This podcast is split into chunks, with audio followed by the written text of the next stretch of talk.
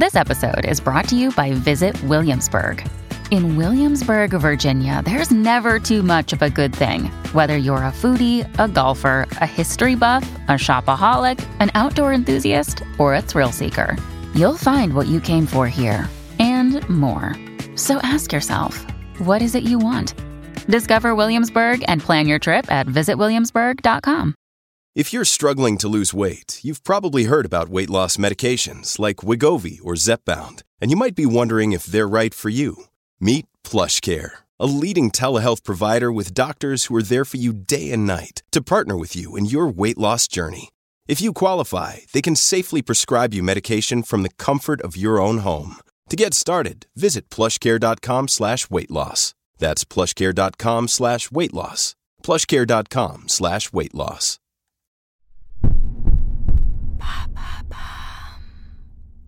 Pourquoi dit-on que l'amour dure trois ans? Merci d'avoir posé la question. En 1997, Frédéric Becbédé publie le roman L'amour dure trois ans, qui deviendra un best-seller.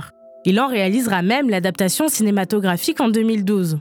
Dans ce livre, principalement autobiographique, l'auteur explique que toutes les relations amoureuses sont vouées à l'échec, passé les trois premières années. Ce titre provocateur est même devenu un adage, et s'il se base sur des faits scientifiques, la réalité est un peu plus compliquée. Pourquoi trois ans forcément? Pour comprendre ce chiffre, il faut ramener l'humain à sa réalité biologique. Avant tout, l'amour est le résultat d'un phénomène chimique, dont la finalité est la reproduction de l'espèce. Quand on rencontre quelqu'un qui nous plaît, notre cerveau sécrète de l'ocytocine, l'hormone du bonheur et de l'attachement, qu'on appelle d'ailleurs souvent l'hormone de l'amour. Pendant ce temps, nos neurones se chargent en phényléthylamine, une molécule qui procure de la joie et nous rend euphoriques. Trois ans, c'est une grossesse de 9 mois, ajoutée au temps qu'il faut à un bébé pour être autonome, soit marcher et parler.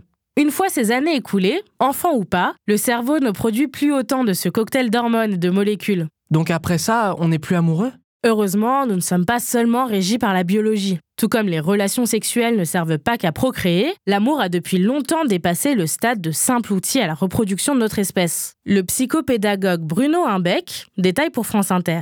L'amour dure trois ans, c'est une confusion entre la passion, le plateau qui lui succède généralement qui est l'attachement, et puis la troisième composante qui, elle, est socialement valorisée ou dévalorisée, l'engagement. Donc, d'un point de vue purement émotionnel et pas seulement biologique, ce qui dure trois ans, en moyenne, c'est la passion. Mais alors pourquoi certains couples se séparent après trois ans? Tout simplement car notre vision de l'autre peut être brouillée par ce grand afflux d'ocytocine. Et certains aspects de la personnalité de notre partenaire que l'on trouvait charmant peuvent devenir insupportables. Ces difficultés ne sont évidemment pas insurmontables. Si certains couples se rendent compte qu'ils ne sont pas faits l'un pour l'autre, pour beaucoup, le cap des trois ans renforce la relation, car elle devient plus profonde. Et c'est aussi parfois à ce moment-là qu'on prend de grandes décisions ensemble. Quant à l'ocytocine, il suffit de la stimuler en passant des bons moments et en ayant des petites attentions l'un pour l'autre. C'est aussi simple que ça. Voilà pourquoi on dit que l'amour dure trois ans.